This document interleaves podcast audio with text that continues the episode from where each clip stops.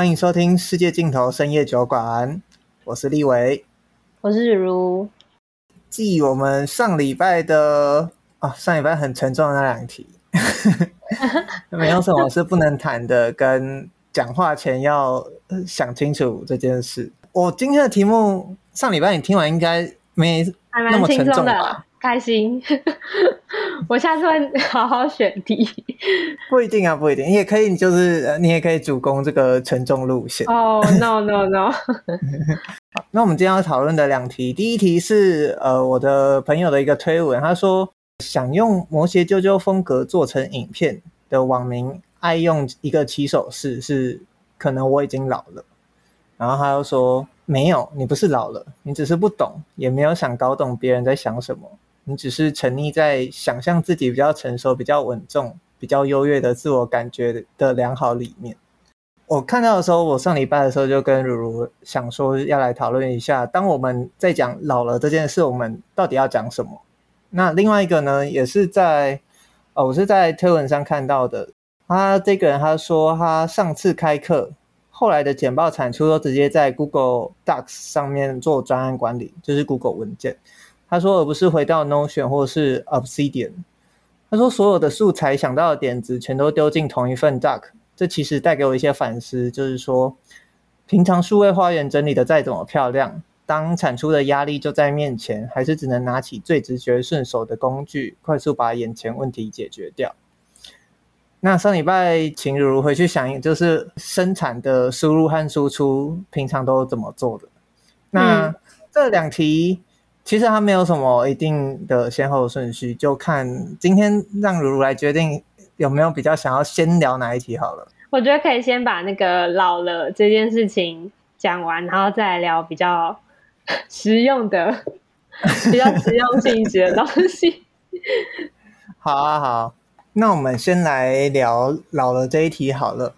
当我们在谈论老了的时候，我们在谈论什么？我自己最近刚好在。运动的时候，就是我会听 Podcast 加呃一些我没听过的专辑，然后最近刚好就是心血来潮去听了陈珊妮上台通的节目，哦，我不知道你有没有听过那一集？超好听，我有听过那一集。我有点忘了是奕晨还是嘉伦，然后反正他应该是李晨吧，他说他身边有陈珊妮的粉丝，就是一直想要问陈珊妮一些问题，所以他也把那些问题带到节目上来问。他就问他说：“就是有粉丝问陈珊妮说，为什么要持续做年轻人的音乐？他明明就可以只要顾好目前的粉丝就好，为什么要持续听年轻人的音乐？你有印象吗？有。那陈珊妮的回答是：他说他没有想过这个问题，他没有想过为什么要听年轻人的音乐这个问题。他反问说：为什么不听？嗯，我觉得可以从这个角度去。”我觉得很有趣，因为他当下陈珊妮的反应，他直接说：“哎，我没有想过这个问题，就为什么不？”我自己后来有问那个，因为刚好我有跟这个朋友见面，我就问他说：“他是有看到身边的朋友讲这种话吗？”他说：“呃，其实他没有身边的朋友讲老了这件事，但是他有就是一直在网络上看到很多人会这样去发表文章，就是在评论某个东西之前。”嗯，会先说啊，可能我已经老了。嗯，然后我就觉得一个很有趣的心态。我反而我自己在动态墙上，反而很少看到年纪真的偏大的人会一直讲说我已经老了，我已经老了，或者是就呃，我可能追踪的一些 KOL 或者是一些呃，可能偶像啊，或者是一些嗯这些人。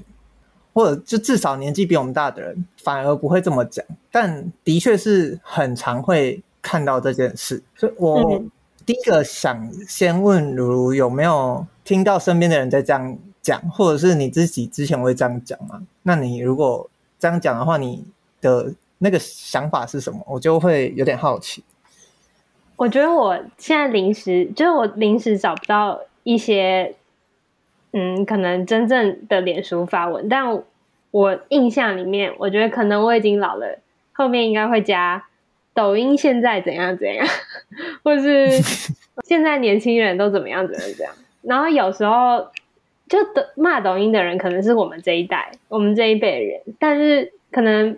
我觉得三四十岁的人也很常说什么，可能我已经老了，现在年轻人怎么样怎么样怎样。我觉得，我觉得这种起手式我也是看的蛮多的。那你自己曾经会这样想过吗？我我自己，你你上礼拜讲了之后，我有回去想一下，然后我也有自我检讨一下。但我觉得，我觉得我我第一个想到的是，我会说我自己老了，是第一个是看到有人熬夜熬到天亮的时候，我就会说啊，我真的老了，我没有办法再这样做了。但我我到现在我还是觉得我真的没有办法再这样。就我我到了两点，我就已经超级撑不住了。对啊，真的撑不住哎，是真的撑不住那种。然后，所以现在如果有人约你看日出，你会马上拒绝？我会马上拒绝。出游的时候，我会直接拒绝。出游的时候，如果要看日出的话，要早睡。哦，不能，就是熬熬到。我我上一次熬到四点。好像我好像我们好像是喝酒喝到四点吧，然后我就已经觉得我的大脑已经大断线。虽然没有差几年，可是我真的是我到现在是真的觉得我很 我很需要睡觉，我也很喜欢睡觉。可是喝酒就是不管几岁，喝酒喝到四点大断线都是一件很合理的事吧？可是我觉得我没有喝到很醉，可是是我没有喝到很醉，但是是你的脑袋已经停止。防眩的那种感觉，就是熬夜的感觉，哦、不是喝醉喝醉的感觉。那你也不会再去夜场？完全不想。就我觉得睡眠剥夺是一件很痛苦的事情，这是我第一个想到自己就是会觉得自己老了的事情。就我觉得至少大学的时候好像不会这么抗拒吧。就是大学的时候去夜场会觉得很开心，虽然很累，但是会很开心。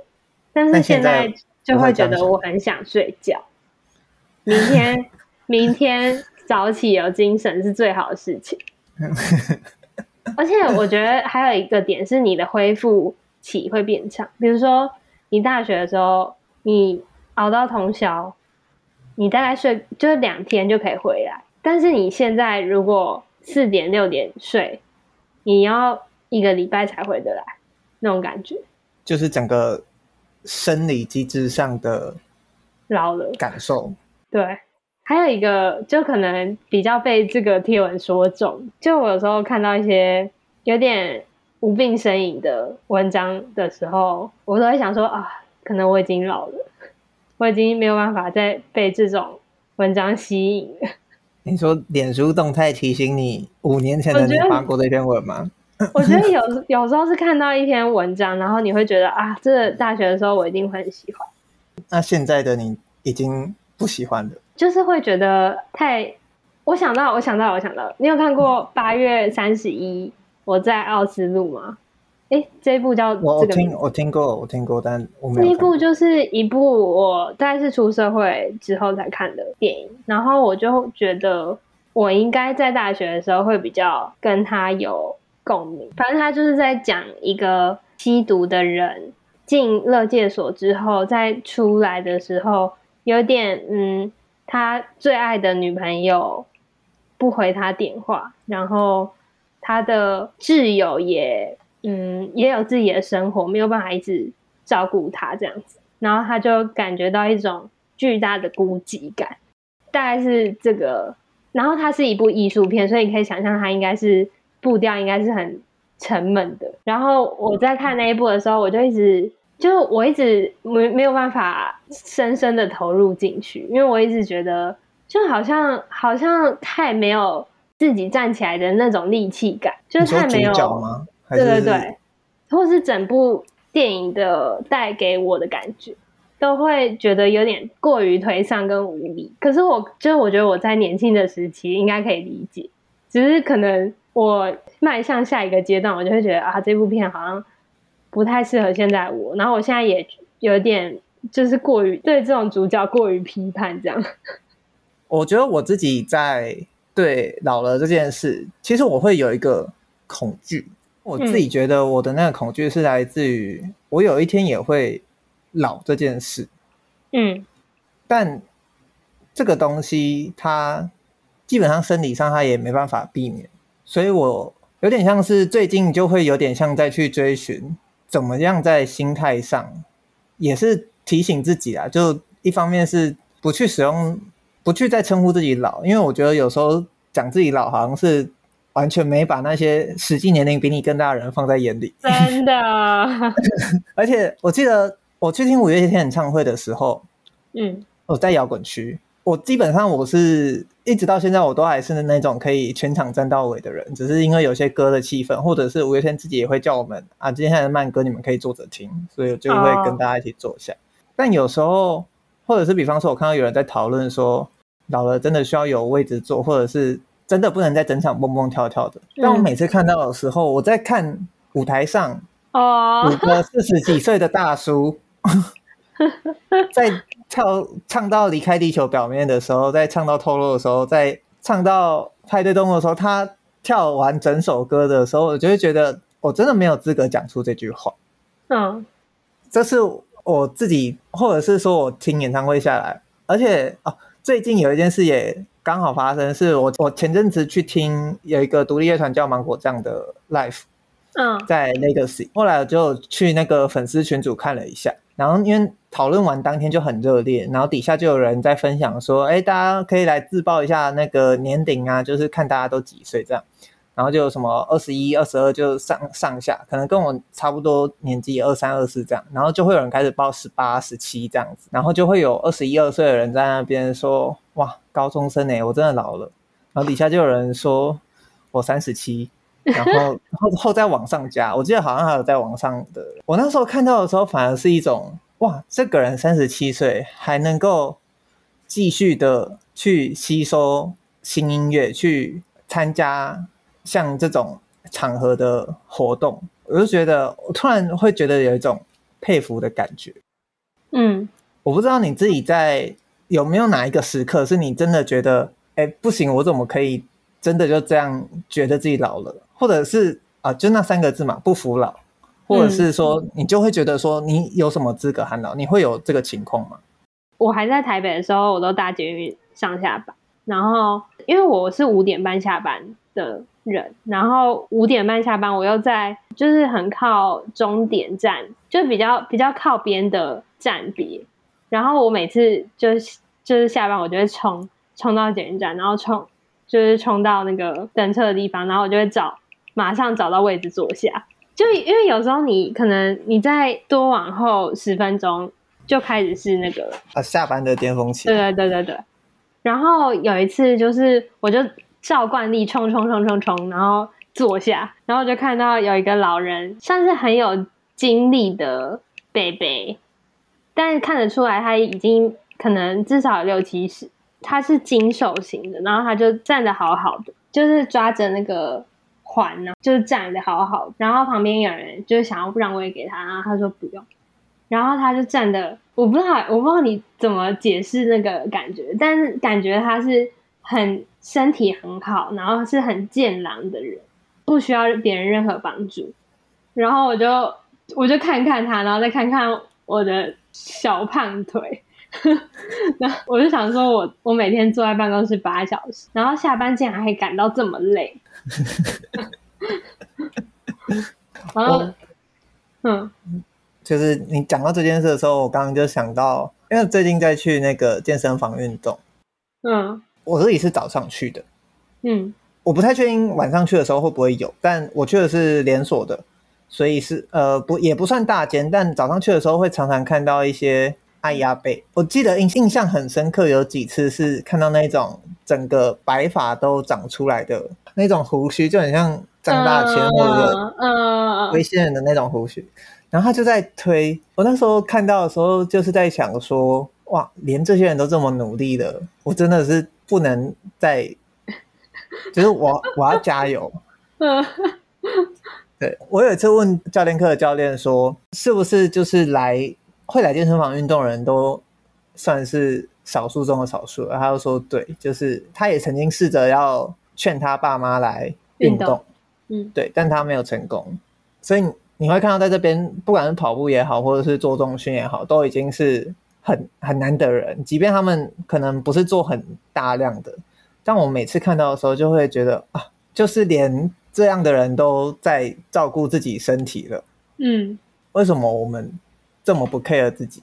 嗯嗯嗯，真的哎，而且我觉得就是活到那个岁数，然后你还可以有一定程度的挺拔，嗯，都是我觉得是很很让人敬佩的事情。就不管是精神上或是身体上的挺拔，都是会让人觉得，嗯，真的有好好的在过你的人生。那时候我看到这篇推文一出来的时候，虽然他讲的比较是直接一点的，在讲这些人他就是不愿意去接受新的东西。嗯，我有一阵子也是一直在想这件事。嗯，然后我觉得这件事其实是可以主动去改变的，因为很多人会，或者是好像有研究讲过吧，我有点不太确定，但我，我听过一个说法是说，你年轻的时候听到什么音乐，那你很大一部分。之后也只会听这些音乐，嗯，但我那时候听到的时候就觉得，虽然很有可能讲的是对的，但这件事其实它也没这么绝对，因为有很多我现在还是会一直重播的音乐，或者是我还是很喜欢的音乐，完全是我最近才刚听到的，嗯，所以我那时候就在想，就是你会有这种想要刻意去尝试新东西的时刻嘛？或者是面对某个某。件事某些事情，你会刻意的不想去尝试。我觉得关于就是尝试或者不尝试这件事情，我我自己也有想过很多诶。可是因为就我会很希望自己一直去尝试新东西。可是就如果我打开电脑，我最想要点开的 Netflix 影集，还是我看过的那些，或是我看过的电影，就是我觉得就熟悉感还是很好的朋友。就如果我我今天不是抱着哎，我要我要学习，或是我想要嗯新的东西的那种心态，我只是打开然后想要放轻松的话，我就不会去点新的东西。但我觉得放松本来就是，可能因为我通常都是想要放松，就我很废。就我我其实也在，我也觉得我这样好像不太好，然后我也有在调整，可是我还是。就是没有任何想法，打开电脑，我还是会点开我觉得最习惯的东西。可我觉得有时候待在舒适圈才是真正的就是放松，就是嗯啊，比方说跟朋友聚会，然后或者是跟就跟我哥在一起的时候，我就会在想，哎、啊，要不要看个电影？然后想一想，就是想说，嗯、还是来看个《天空之城》好了。嗯，真的真的。或者是再看一次《贝克街的亡灵》。嗯，我也觉得、欸，就是。就熟悉的感觉很好，就很安全吧。我自己后来觉得，我不应该为了这件事情，或者是去对这些网友，这个就是我朋友他的推文，然后我就想到说，我好像也不用那么生气，因为我觉得大部分的人抱怨这件事的时候，抱怨说我老了，就其实跟你抱怨说我没有钱一样，因为大部分人不会希望自己真的老了。也不会希望自己真的是穷的。嗯，你说的很好哎。大家只是在打嘴炮。嗯，对。所以我后来，反正这礼拜在想，然后我问完那个朋友之后，我再去思考，比方说像呃陈珊妮的那一番话，我觉得我现在可能就不会对身边的人，如果他真的这样讲，或者是我看到这样讲，会觉得很很气吧。嗯，会觉得，比方说。你在批评老了，就是其实就是你固步自封这样子。嗯，而且你你刚刚说的那个比类比，我觉得还有一点是，就是抱怨自己没有钱，跟抱怨自己老了，都有一种就是想要取暖的感觉。就是没有人会想要变得保守，或是变得固步自封，他们只是对于新的东西很害怕而已。没有人想要被别人看作是一个冥顽不灵的人。嗯，对。对，我觉得其实大部分的人都还是这样想的，嗯，那个心态，所以就像你说的，他可以把这件事当做下一次跟朋友开话题的时候，对对对，嗯，对。但我自己会觉得它是一个警惕，当我真的脑袋有想过这个想法，或者是想到我自己觉得好像不能做什么事的时候，我就会开始提醒自己，哎，是不是这个想法要出现了？那我会真的是自己。无法去接受吗？我自己可能现在会偏向这个态度。嗯，所以我目前我自己的想法就是，如果我哪一天真的对你讲出这句话，你就用这个推文骂我，你就跟我讲说，立文你不是老人，你只是想象自己比较成熟而已，你想象自己比较稳重，想象自己比较优越，你只是自我感觉良好。对啊，我觉得他，我觉得他的这个贴文的最大的功用就在这里，就是超级大的警惕。以后如果我出现这种心态，就骂我。以后如果就是你你想到什么想法，然后我跟你讲说，啊，这东西好难做的时候，你就这样，你就这样骂我。好，OK OK，没有问题。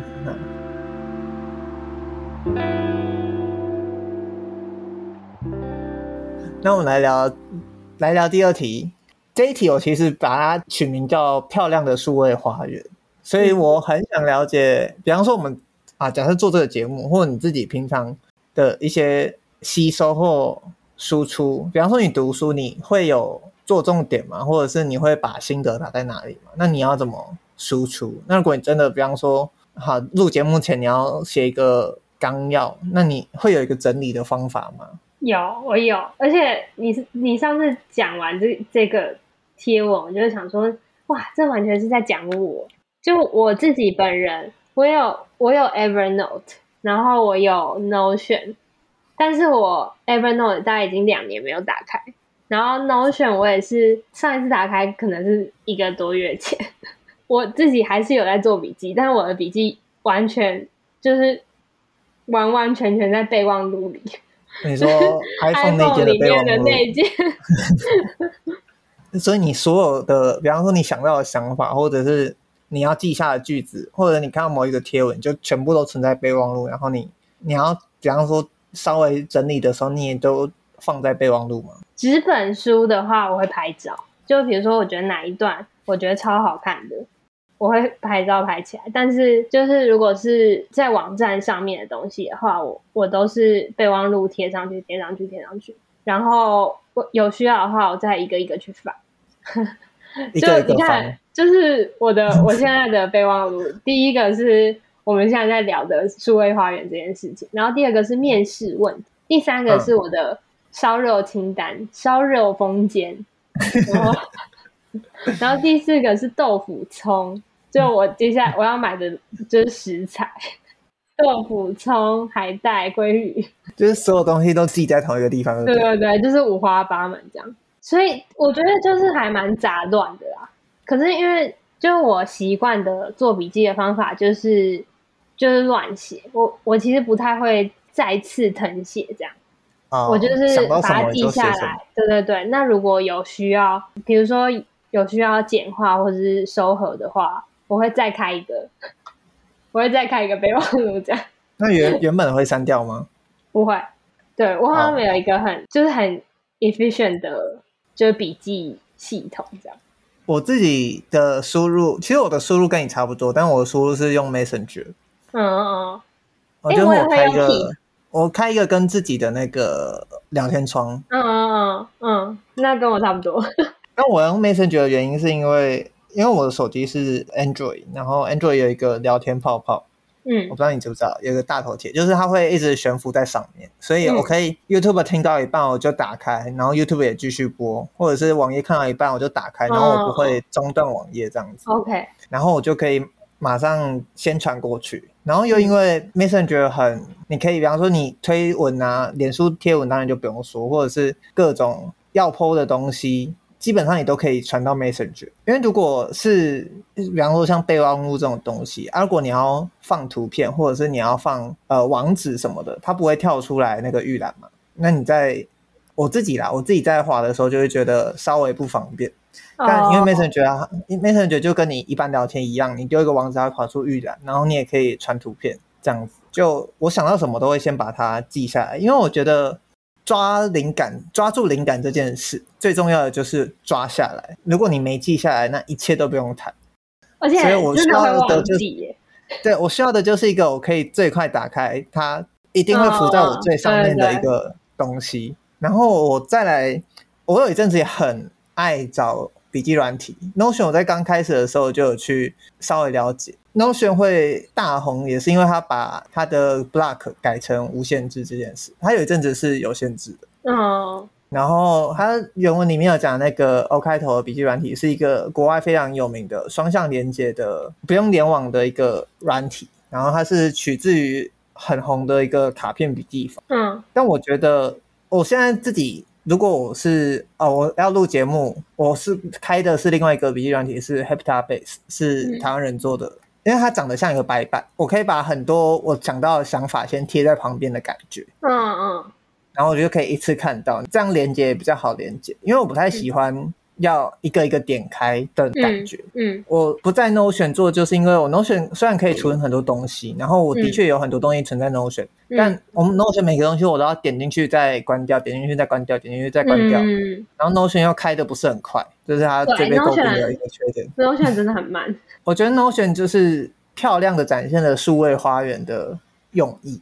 我都把它拿来放一些我看过的电影，就是做个记录，嗯，你就可以看到一整排刷下来，就是可能电影的剧照海报的，对，它就好看，你可以给别人看的时候用。但我通常都一段时间才会整理一次，因为我最常用的，我记在 Messenger 的东西，我如果要弄节目的话，我就会把它弄到 Heptabase 里面。然后如果我是，比方说我只是要额外存的话。我有一个方式，就是我会把一些东西也分享给我觉得还蛮好玩的，可以分享给别人的时候，我觉得这个东西就会对我有印象。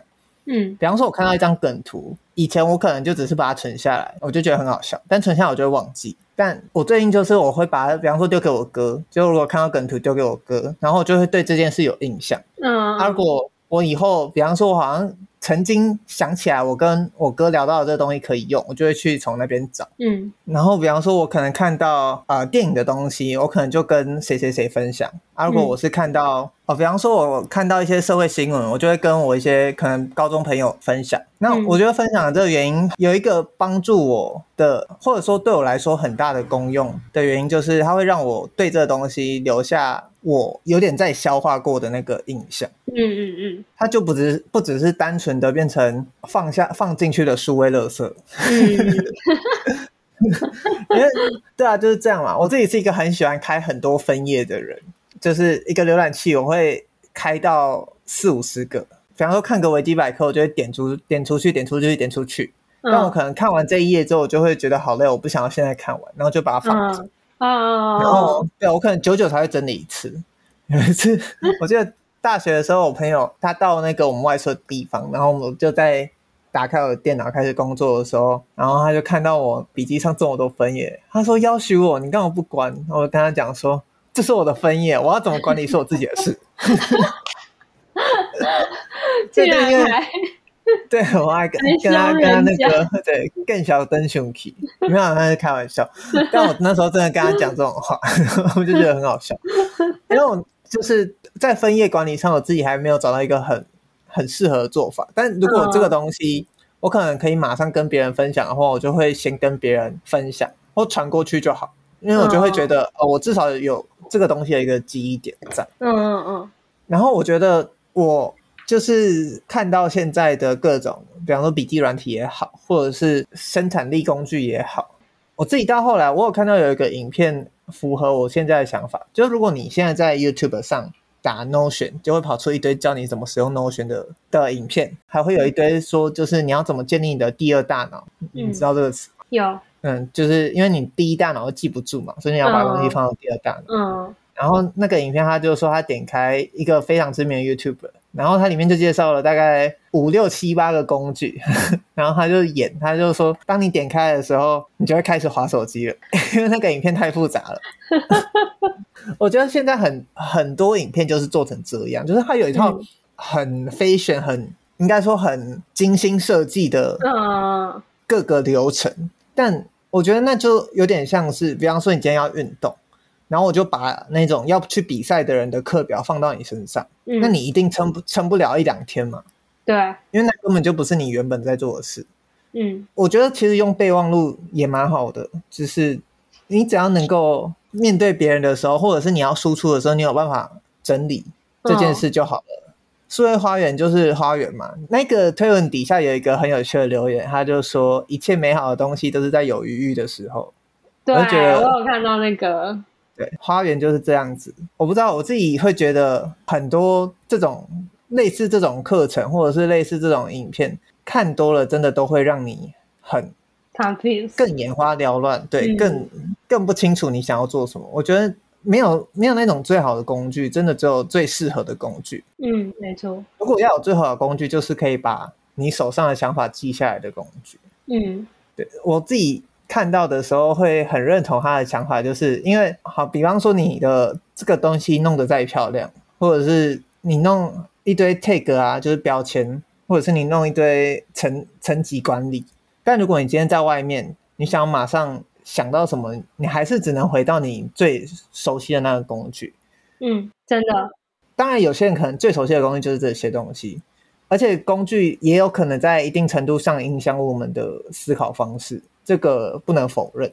就是你使用的工具是有可能影响你怎么去思考一个题目，或者是思考一个架构。我自己到现在有一个体悟是，不要被工具绑架。没错，因为像 Notion 这种中看，但它开真很慢。我每天都会开 Notion，是因为 我把我把我对我把我健身的那个组数记在里面，所以我每天都，但每次开都会要等它一下子，这是它的原罪啦。我觉得真的是到现在，我自己觉得。最好的工具就是你随时就能记下来的工具。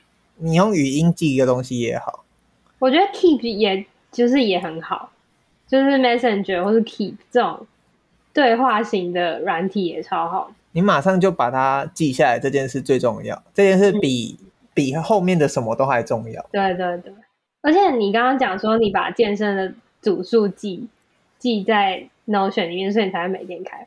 我想到我每天开 Notion 的时候，嗯、其实是我当上班族的时候。我每天早上我会先写一个小时的日记。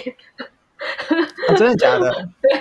然后我就是先会先把情绪，或是可能昨天的梦，或是什么东西，就是我的 morning routine，我都会先做这件事情。然后我的日记是在我的 Notion 里面，所以我才会把 Notion 打开。要不然，那你你最近不会做这件事？最近不会。我觉得，我觉得 Notion 有点像是，呃，如果我每天定点在一个地方，就是在这个位置上面坐满八小时，我就会点开这个软体。要不然我，像我现在就是通常是在家里，我打开 Notion，我应该会觉得太慢。哦，嗯，你刚讲到这件事，我就想起来，我当兵的时候，嗯，我把我的梦都记在当兵的小本本。为什么当兵好像都会都会写？记忆梦在小本本上，因为你也没有数位工具哦。对，然后如果你早起的话，你可能也没事可以做，或者是你如果那那时候没那么想看书，或者是前一天的梦真的太有趣，我就把、嗯、我就会把它写下来。嗯，那你手边最好的工具就是纸笔啦。嗯，对。对其实我的现在的备忘录其实就是我之前的记事本，你知道那种计算纸型的，我我都、嗯、我之前的就我还在上班的时候。我之后也要去上班，但是我之前还在上班的时候，就是每天要写很多东西，然后不一定都有意义的时候，我的工具就会是记事本，就是那种计算纸型，就是纸很超便宜的那种。那你会把它再翻开来看吗？我会，而且翻开来会觉得很有趣。嗯，我觉得写日记真的蛮有趣的。嗯，因为你会发现，哎，我一年前怎么会这样想？对对对对对，哎。我我之前就是我之前有一段时间有在 Medium 上面写，就是比较、嗯、就是像是散文一样的东西。就是我上礼拜忽然想到我有一个 Medium 的网站，然后我就再回再回去，然后点开 Medium，然后就发现刚好是一年前我写的最后一篇文章，然后再回去看的时候就觉得哇，就是那种时间在我面前展开的感觉，真的是真的会觉得。哦天哪！一年前是很久以前的事情。那你要跟读就是观众分享，大家可以去看散文吗？哦，不用不要，你要 推销一下你的 Medium。不用不用不用不用，他就是在写一些情绪性的废话而已。就是你刚刚讲到这个的时候，我其实想到那个那种，就我们看到很多成长型的书，你就会觉得哇，全部都说的好好，我要全部来执行看看。但是你可以。就是你其实没有办法做到这么多事情，你就你其实能做的就是你如果想要全部都做到的话，你就会全部都没有做到。你说的成鸡汤型的书是哪一种啊？我觉得也不是鸡汤型，就是比如说晨间的晨间仪式、五步骤之类的。说什么高效人士都在做的七个习惯那种。我觉得他都会给你很多 insight，但是就我觉得我在看那些书，最后的结论是人不可以很贪心。你一次 如果要。你如果要建立一个习惯的话，一次一个就好。我觉得就有点像这个数位花园的意义。就你如果有同时有三个成长型的工，就是就是这种笔记型的工具，就已经太多。YouTube 上有一个很有名的，呃，就他大概有两百万追踪者，是一个国外的 YouTuber 叫阿里。然后反正他就是主要在分享，也是生产力工具。哦、嗯。我不会念 A B D A L，反正因为它前面三个字是 A L I，所以我都叫它 I。嗯嗯嗯。然后它也是定期产出生产力的各种的 mindset 这种东西。嗯。订阅它的电子报。嗯。但他在电子报其实很诚实的跟大家讲，嗯，就是他没有把他去年还是他上半年应该要写的书写完，就他自己也没办法真的做到像他讲的那样。嗯嗯嗯。但我觉得他很诚实的讲出来这些东西，那个才是最重要的。就是你做不到的时候，你就要说，你就要承认这些方法可能不适合你。嗯嗯。我曾经在一个呃国外有个类似问答的网站叫 Quora，那时候我就有看到一个问题，他就说有什么习惯是成功人士都应该做的？嗯。然后底下那个被最多人点赞的回答是，他就举一堆人的例子。他又说，这个人会在六点起床，那个人通常睡到下午一点，这个人早起的时候会遛狗，嗯，那个人通常晚上的时候会怎么样？这个人会熬夜一次写完八小时，这个人把他的写作分散在每天写三十分钟。他举了一堆相反的例子，然后告诉你，这些都是你所谓的成功人士，但他们的习惯完全不一样。嗯。我觉得到后面，因为我看那种自我成长型的书，你都会真的觉得醍醐灌顶，或者是你可以马上实践来去改变这件事。但我真的觉得到后来，你就是对自己诚实，然后去适合你的方法。嗯，而且其实我觉得这些东西写，就是如果你稍微看个三四本，你就会发现大家讲的东西差不多。嗯，因为真的能够真的被大家验证的那些。理论或者是对大多数人比较有帮助的方法，就是那那几个。然后重点还是你有没有办法去做到，有没有适合你这件事。对，希望大家可以不要这么盲目追求，因为真的会追求不完。过来人的经验，永远只会有更新的笔记软体，永远只会有更全面、更被包装的更漂亮的 mindset 等你去实行。嗯，嗯，对。好，那这就是我今天要分享的两个。我当我们在谈论老了的时候，跟我们的数位花园是怎么建立的。那就换如如喽。OK，那我来分享我下礼拜要讲的事情。第一个是季金庆，是一个他是一个教授，然后他。写了一篇在诶脸书上面写了一篇大长文，标题叫做《荣格的共识性》。你有看过这一篇是不是？没有，但我听到荣格，又听到共识性，就觉得 我没有。我们今天就是浅浅的讲一下而已。反正就是我我截录了一些话这样子，然后他说荣格认为。当我们无意识的把外部世界跟自己内部心灵发生的意义、经验联系在一起的时候，某种看似巧合或是偶然的事件便有了象征地位。这时候，你可能会发现一切的迹象都在向你诉说某种过去你未曾察觉的事物，而那是你在漫长人生中蛰伏许久，而如今将要开花结果，为你带来新生命的存在。说到这里，我们就可以理解荣格思想为什么和占占星术或是塔罗牌有不解之缘。其实，真正的亲缘性就在于共识原则，只不过和一般人们对于占星术或是塔罗牌的定位稍稍不同。荣格要说的不是占星术或是塔罗牌所预示的结果是铁的，而是说占星术或是塔罗牌作为一种象征性的指引，它可以导引行动者留意自己意识以外的事情。而这种意识焦点转移的方法和精神分析善用的催眠和谈话，其实有很强、很相近的精神。然后他说，透过转移焦点的这个技巧，不断可以让我们原本因为执着而产生的近视、近视，他写的近视就是眼镜的近视，近视现象得到缓解，甚至可以帮助我们看到那些我们未曾留意的面向。这对于我们采取行动改变处境有相当大的注意。嗯，他一整篇很长，然后写得非常好，但是我就截截录这一段，因为我觉得这一段其实就我自己也是，其实也是会算塔罗牌、紫微人类图之类，就是各种神秘学的，就是人。然后我自己算这些东西的时机点都很很近似，就是我对人生。迷茫、毫无方向的时候，然后我觉得，就是他就把就是我的心态讲得非常非常精准。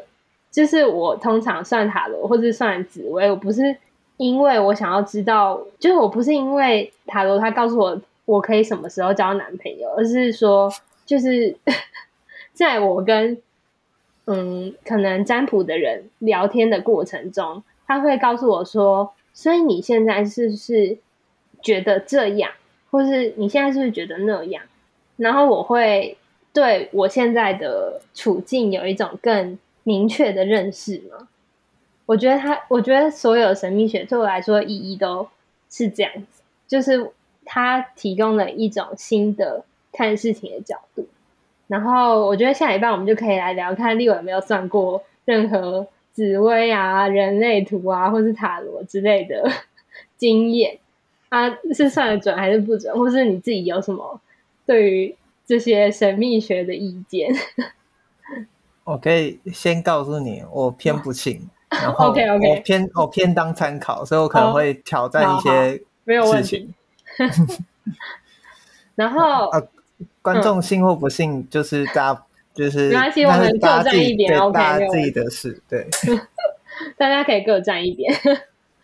再是，嗯，我我最近在看《摩登家庭》，有一集的片段直击我的心。我先大概讲一下，就是《摩登家庭》是在讲三个小家庭，这个家庭的大家长是 J，然后他是一个五六十岁的硬汉型的直男，就是也不喜欢跟你讲一些肉麻的话什么的那种型的人。然后就是他生了一个儿子，一个女儿，一个叫 Claire，然后一个叫 Mitchell，然后 Mitchell 是一个 gay。他们他们家，因为他爸爸是这样的人，所以可以大概想象一下，他们就是不爱谈感受的那种家庭环境。然后有一集是这个家庭里面有四个男男人，包括就是儿子 Mitchell 跟爸爸 J，爸爸大概六十几岁，然后 Mitchell 大概三十几岁、四十岁这样，就是四四个人，包括这两个人要在山里面的小屋里面度过一个晚上，然后晚上他们就在炉火旁边聊天。就聊到对周遭的人表达爱意这件事情，然后 Mitchell 就说他每天都有对老公跟女儿说我爱你，然后他旁边人就问他说：“那你有对你爸爸说过吗？”然后 Mitchell 就没有回答，然后就一阵尴尬的沉默，然后 Mitchell 才恼他爸爸在旁边，他爸爸在旁边，然后 Mitchell 才恼羞成怒的就说他真的很难对他爸爸说出那几个字，然后他爸爸就说这件事情对我们两个都没有关系。这样，他们就这件这这件事情就被接过去，这样，然后又聊了一下天，要准备睡觉了。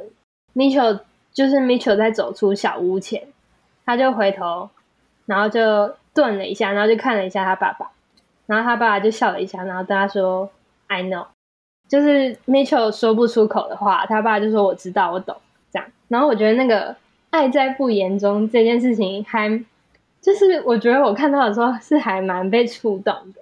因为我们家也是说什么“我爱你”，就是完全不会说出这种话的家庭，所以我看到这个的时候，我就觉得，哦，原来就是这件事情也可以这样被解惑，就是怎么讲被解决吗？那种感觉。我们下礼拜就可以，我觉得我们下礼拜也可以来聊一下，就是立伟，你有过表达爱意的 你有没有表达爱意的经验，或是你家里会会说我爱你吗？还是怎么样？亲情吗？亲情？嗯，或是嗯，爱你哦，这样之类的。爱情、友情，或是朋友，嗯。哦，好啊，好啊。嗯，好，懂，好，OK，可以。如如爱你哦。我这样就已经不行了，真的不行，我也不行，快疯了。如如我爱你，我还说这样疯了，这样子不行。那我们谢谢收听，这边是世界尽头深夜酒馆，我是立伟。我是如如，我们下集见，拜拜，拜拜，爱你哦，拜拜。那你认真不行吗？我真的不行，我刚刚直接就是心揪起来，你知道吗？我我哎，我不是，我疯了，我疯了。